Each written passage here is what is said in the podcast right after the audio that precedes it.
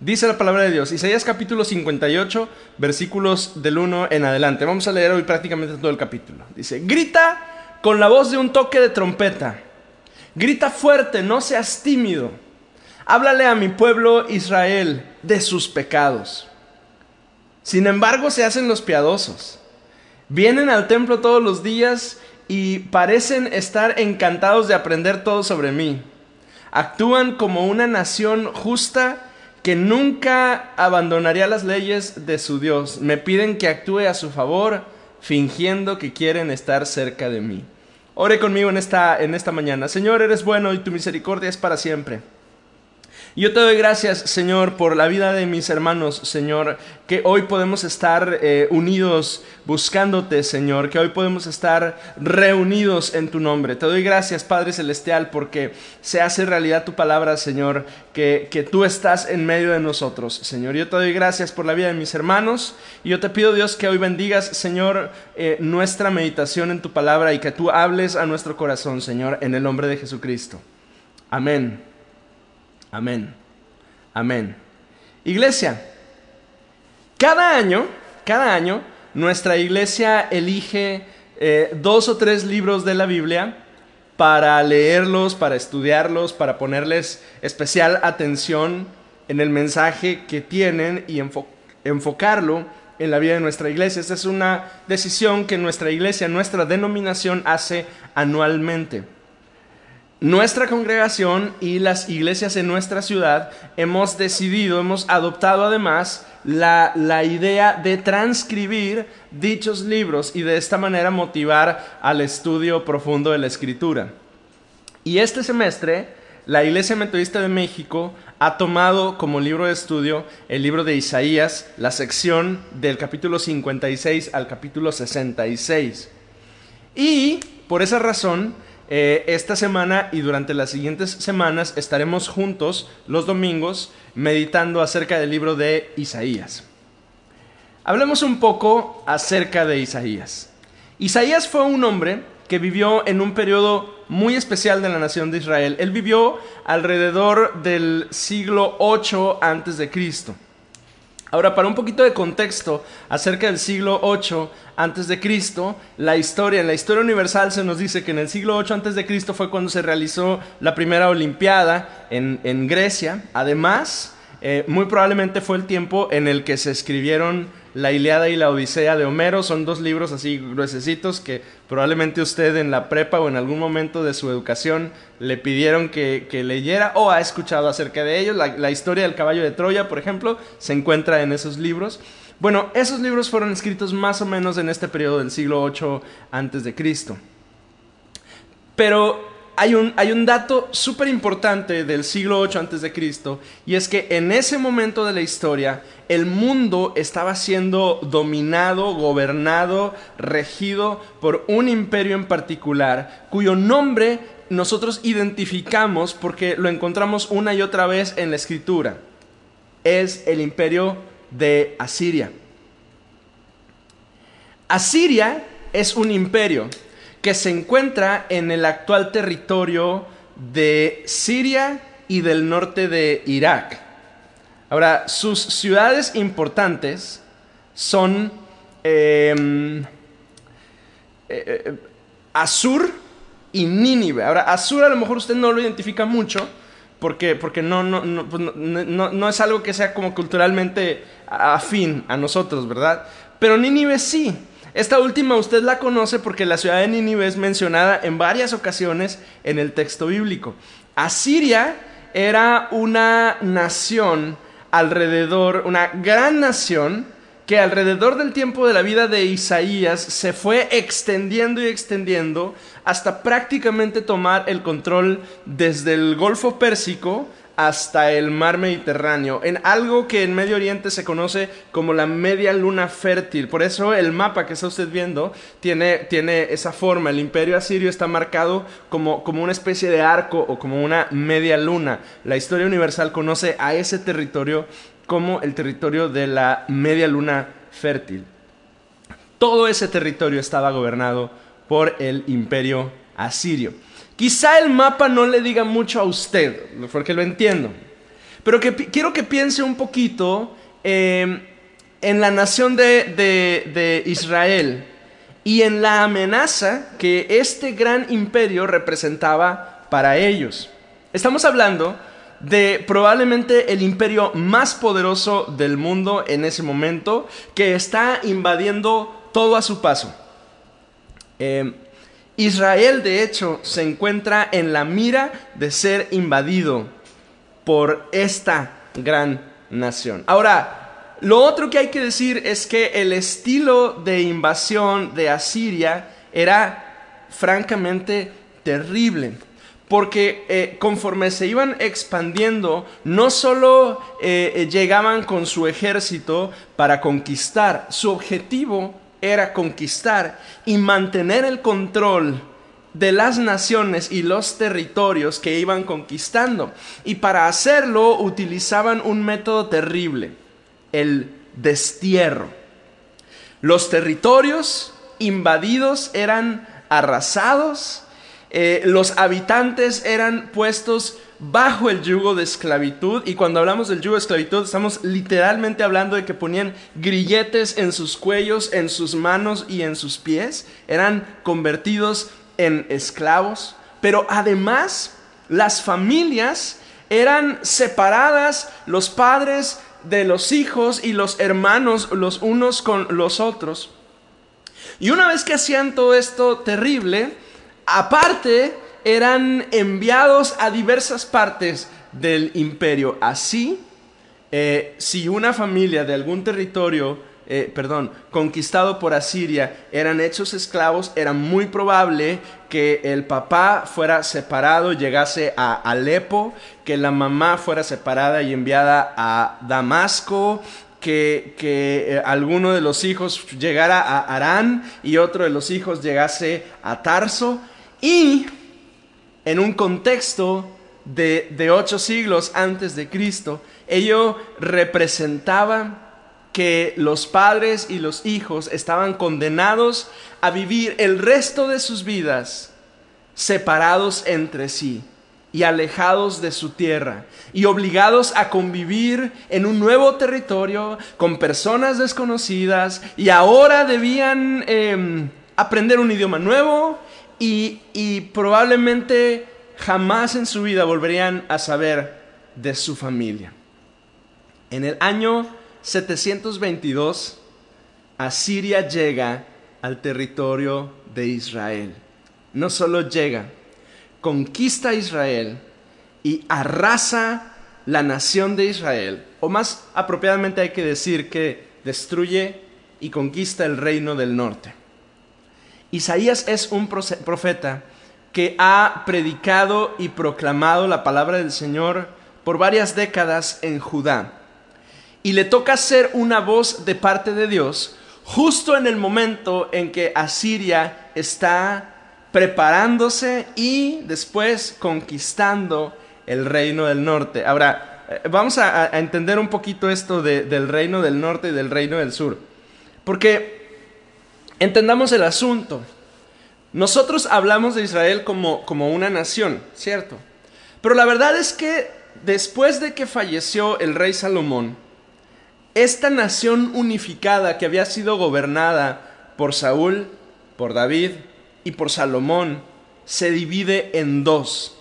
Ahora no es un solo territorio de Israel, ahora son realmente dos naciones hermanas que son conocidas como Israel y Judá, con dos capitales. En el norte tenemos el territorio de Israel y la capital es la ciudad de Samaria. Pero en el sur tenemos el territorio que ahora vamos a conocer como el territorio de Judá y su capital es Jerusalén. La historia de estas dos naciones hermanas Judá, perdón, Israel y Judá está narrada ampliamente en el libro de los reyes, en los dos libros de los reyes y en los dos libros de crónicas. De hecho, cuando tú y yo leemos en nuestra Biblia eh, Reyes y Crónicas nos exige a ti y a mí eh, poner especial atención, nos obliga a poner atención cuando se trata de Israel y cuando se trata de Judá. Ambas son naciones hermanas, después de todo tienen el mismo origen, pero, pero, el norte, es decir, Israel y su capital Samaria, se caracterizó siempre por ser, llamémosle, un poco más desobedientes a Dios de lo que los hermanos del sur, es decir, de Judá y de Jerusalén lo eran. En el momento en el que Isaías está escribiendo las líneas del capítulo 56 y el capítulo 66, ellos desde Judá en el sur están siendo testigos de la devastación y de la destrucción que está llegando a sus hermanos que se encuentran en el norte. Y hay un refrán que tú y yo eh, conocemos que dice más o menos así, cuando veas a tu vecino sus barbas cortar, pon las tuyas a remojar. Judá está siendo testigo de la devastación. Ahora les toca escuchar la instrucción de el por qué es que ocurrió y, eh, y lo que Dios espera que ellos hagan frente a este reto que, ellos están a punto de enfrentar, porque eh, Asiria vino contra eh, Samaria y contra Israel, contra el territorio del norte, pero Asiria tiene sus ojos puestos en el sur también. Ahora estamos escuchando la voz de Dios a través de Isaías. Y el capítulo 58 utiliza una palabra clave que se va a repetir como siete veces dentro del capítulo 58. Y la palabra es ayuno. Versículo 3. Hemos ayunado delante de ti, dicen ellos. ¿Por qué no te impresionamos? Hemos sido muy severos con nosotros mismos y ni siquiera te das cuenta. Está, está haciendo un, usando estas frases como si el pueblo estuviese diciendo eso al Señor. Les diré por qué, les contestó. Es porque ayunan para complacerse a sí mismos. Aún mientras ayunan, oprimen a sus trabajadores. ¿De qué les sirve ayunar? Dice el verso 4, si siguen con sus peleas y riñas. Con esa, esta clase de ayuno nunca lograrán nada conmigo. Ustedes se humillan al hacer penitencia por su propia fórmula. Inclinan la cabeza como cañas en el viento, se visten de tela áspera y se cubren de cenizas, y a eso llaman ayuno. ¿Realmente creen que eso agrada al Señor? Qué palabras tan duras las que Isaías le está dando al pueblo. El asunto es que Judá pensaba que como el castigo había sido para los norteños, ellos estaban bien. Es como cuando a alguien le pasa algo malo y tú sabes que tú también estás más o menos en los mismos caminos, pero piensas, no he de estar tan mal porque a mí no me pasó como le pasó a fulano, ¿no? Yo sé que usted ha pensado eso, yo lo he pensado también en algún momento. Eh, como cuando tú estás en la escuela y varios copian en el mismo examen, pero solo amonestan y sancionan a uno. Incluso llegamos a pensar ingenuamente que somos mejores solo porque a nosotros no nos tocó el castigo. Bueno, Judá ayunaba y cantaba, se sentían satisfechos porque lo hacían pensando que así ganaban el favor de Dios. Es más, algunos hasta pudieron pensar, aquellos del norte cayeron porque no cantan y oran y ayunan como nosotros lo hacemos. Nosotros, nosotros sí somos piadosos, nosotros sí somos espirituales, nosotros no somos como aquellos. Ponemos en práctica las disciplinas espirituales como un camino para encontrar delicia en Dios, no como un medio de comparación con otros. Mire, Alonso Schockel es un estudioso de los profetas, de los libros de los profetas, y tiene dos libros dedicados a, a, comentar profundamente los libros de los profetas. Y él dice, ¿qué se busca con el ayuno? Se busca llamar la atención de Dios, excitarlo o llamarlo a la compasión, reforzar la plegaria, tapando los verdaderos problemas que tenemos. Y continúa Alonso Schockel diciendo, el Señor desenmascara la farsa piadosa, la contradicción entre ayunar y perseguir el negocio, entre mortificarse uno y golpear al prójimo. La ironía de Dios se expresa insistiendo en la palabra ayuno y lo reitera como siete veces. Y la pregunta es, ¿realmente eso es ayunar? De rodillas, dice el, versículo 6, el 5 y 6, de rodillas se inclinan rítmicamente hacia el suelo con gestos de humildad, pero ¿realmente ese es el sentido de buscar a Dios? Verso 6, observe lo que dice el verso 6 conmigo. No. Esta es la clase de ayuno que quiero, dice el Señor. Pongan en libertad a los que están encarcelados injustamente alivien la carga de los que trabajan para ustedes. Dejen en libertad a los oprimidos y suelten las cadenas que atan a la gente. Compartan su comida con los hambrientos y den refugio a los que no tienen hogar. Ayúdame con él. Denles ropa para, perdón, denles ropa a quienes necesitan y no se escondan de parientes que precisen su ayuda. Dios llama a su pueblo a mirarle a Él y a mirar su condición y la de su prójimo. Observe los verbos que utiliza Isaías para describirlo. Dice, liberen, suelten, compartan, ayuden, den. Son palabras que reflejan la expectativa que Dios tiene de su pueblo. Es decir, de ti y de mí, porque estas no son palabras que están dedicadas solamente al, pueblo de Judá, esas son palabras que trascienden el tiempo y vienen a ti y a mí a hablarnos y a decirnos, tú tienes una labor, tú tienes una misión y es liberar, soltar, compartir, ayudar, dar, bendecir, amar a Dios y amar al prójimo son dos mandamientos que no pueden existir el uno sin el otro. Observe las bendiciones que empieza a anotar eh, Isaías a partir del versículo 8. Dice, entonces su salvación llegará como el amanecer. Y sus hechos sanarán, perdón, y sus heridas sanarán con rapidez. Su justicia los guiará hacia adelante y atrás los protegerá la gloria del Señor. La siguiente pregunta dice, entonces cuando ustedes llamen, el Señor les responderá. Más adelante en el verso 10 dice, entonces su luz resplandecerá desde la oscuridad y la oscuridad que lo rodea será tan radiante como el mediodía. El verso 11 dice, el Señor los guiará continuamente, les dará agua cuando tengan sed y restaurará sus fuerzas. Serán como huerto bien regado, como un manantial que nunca se seca. Algunos de ustedes reconstruirán ruinas desoladas de sus ciudades, entonces serán conocidos como reconstructores de muros y restauradores de casas.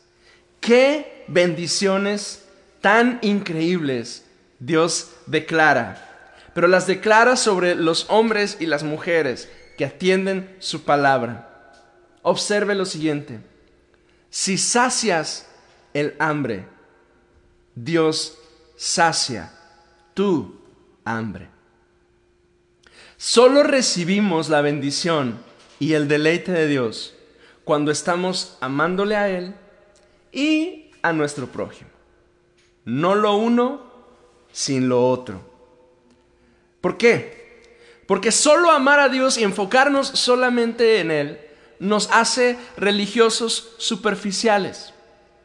Pero solo enfocarnos en nuestro prójimo nos hace filántropos vacíos. Entonces, las bendiciones que menciona Isaías 58 son deseables para cualquiera de nosotros, pero el requisito, amar a los que están alrededor de nosotros, debe ser igual de deseable para ti y para mí. De este pasaje yo quiero además incluir dos, dos principios que conviene que debemos mencionar. El juicio a otros no debe de alegrarnos. Qué, qué terrible es cuando una persona se alegra en la desgracia de alguien más. Más bien el juicio a otros Es decir, cuando observamos que hay un trato de Dios con alguna persona, notamos que Dios está como involucrado en una situación o permitiendo una situación difícil a alguien, más bien debe motivarnos a revisar nuestro corazón, nuestras motivaciones, nuestras áreas de vulnerabilidad y debilidad. Quien ve caer a su prójimo y no atiende sus asuntos, el tal no es mejor, simplemente es un necio. Lo voy a decir una vez más. Quien ve caer a su prójimo y no atiende sus asuntos, no es mejor que su prójimo, ni tampoco es bueno, simplemente es un necio. Ahora, por otro lado, la vida espiritual requiere acción. En este tiempo, cada uno de nosotros podemos bendecir. Y no se trata de tener mucho o de tener poco. Observa que el versículo 7 de la nueva traducción viviente, en, nuestra Biblia, Reina Valera me parece que dice eh, eh, parte el pan, se lo voy a leer, el versículo 17 dice, no es que, tú partas tu pan con el hambriento, pero la, la versión nueva traducción viviente en el versículo 7 dice, comparte de lo propio. Tú y yo podemos compartir. Si tú dices que eres un hombre y una mujer piadosos, que confías en el Señor, Dios nos llama a compartir de lo que tenemos. El versículo 14 dice, entonces el Señor será su delicia. Yo les daré gran honor y los saciaré. Me gusta esa palabra porque esa palabra hoy eh, eh, hace pleno mi corazón. Los saciaré con la herencia que les prometí a su antepasado Jacob. Yo, el Señor, he hablado. Los saciaré. Por eso es que he titulado el mensaje del día de hoy El ayuno que sacia. Después de casi 50 años de ministerio de Isaías y esta sección del 56 al 66 escribe en sus últimos años, Dios trajo un redespertar a la nación de Judá. Isaías fue testigo de cómo la nación entera volvió su corazón a Dios. ¿Sabes cómo se llama eso? Se llama avivamiento.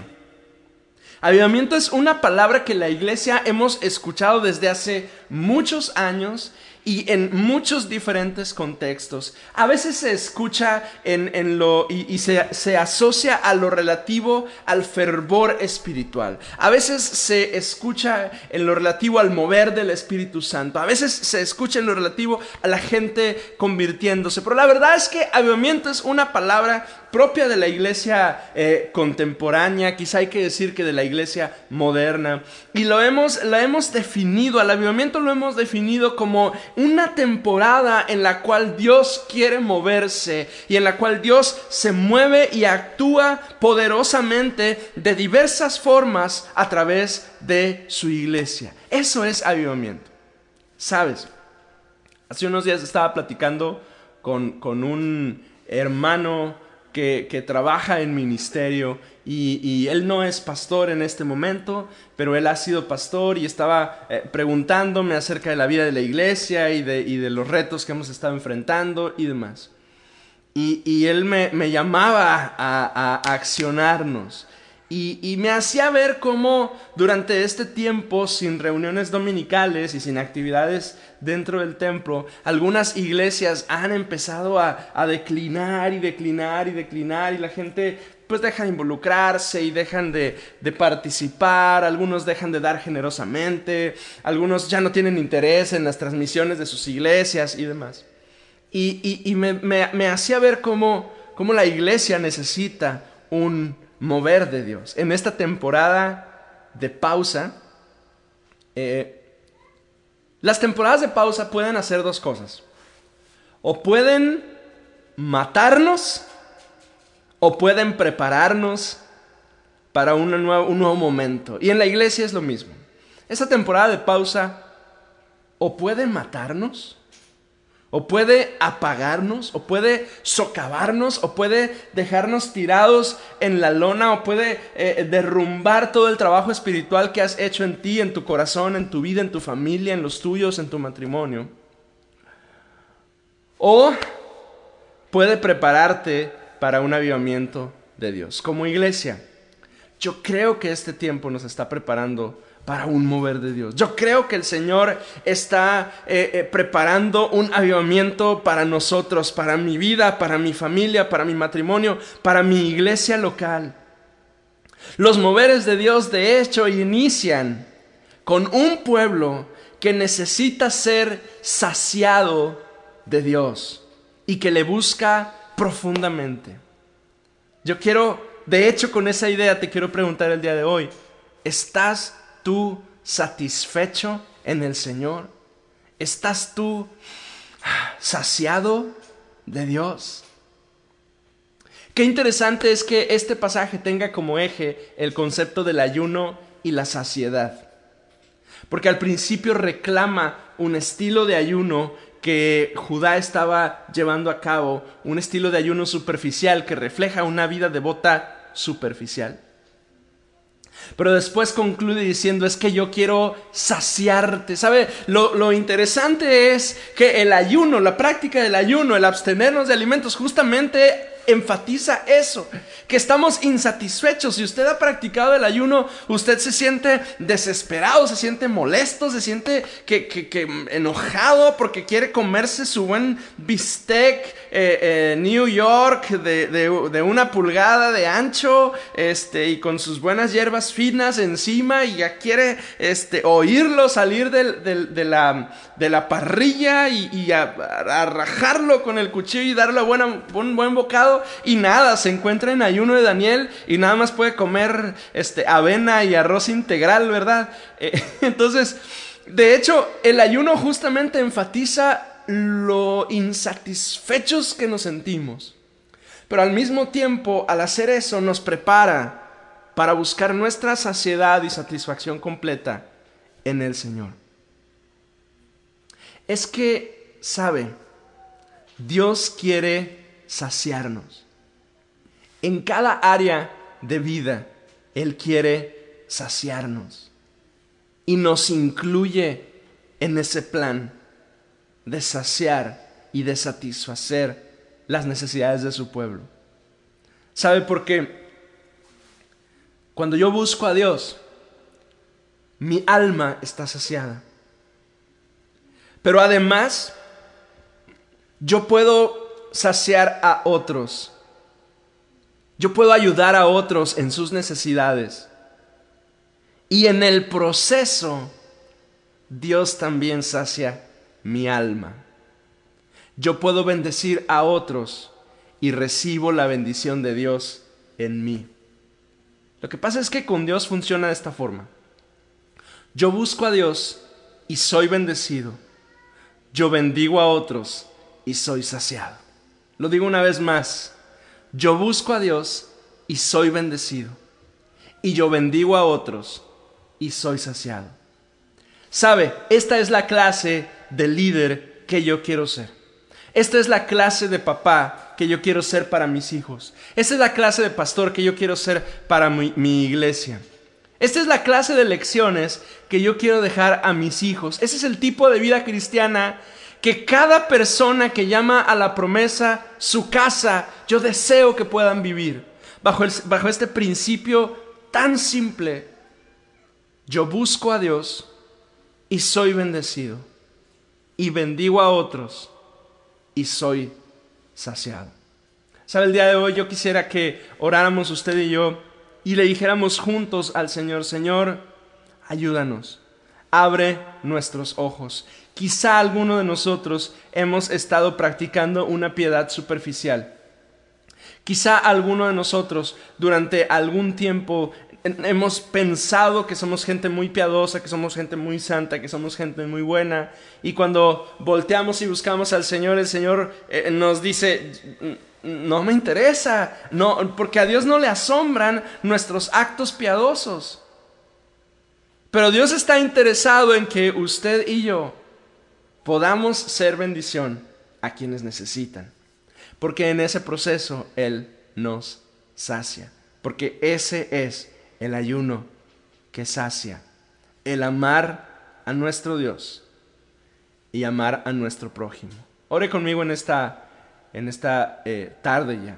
Señor, queremos rogar Dios en este día que tú abras nuestros ojos. Señor, en este tiempo en el que hay tanta necesidad alrededor de nosotros, abre nuestros ojos, Señor, para dar generosamente a las personas que están en necesidad. Danos para dar. Porque al hacerlo, Señor, es cuando tú sacias de bien nuestra boca y nos rejuveneces como el águila. Señor, yo quiero pedirte, Dios, que al, mis hermanos, al estar leyendo y escribiendo Isaías, tú hables a sus corazones y tú, Señor, renueves nuestra perspectiva de buscarte y de servirte en este tiempo, en el nombre de Jesucristo. Aleluya. Amén.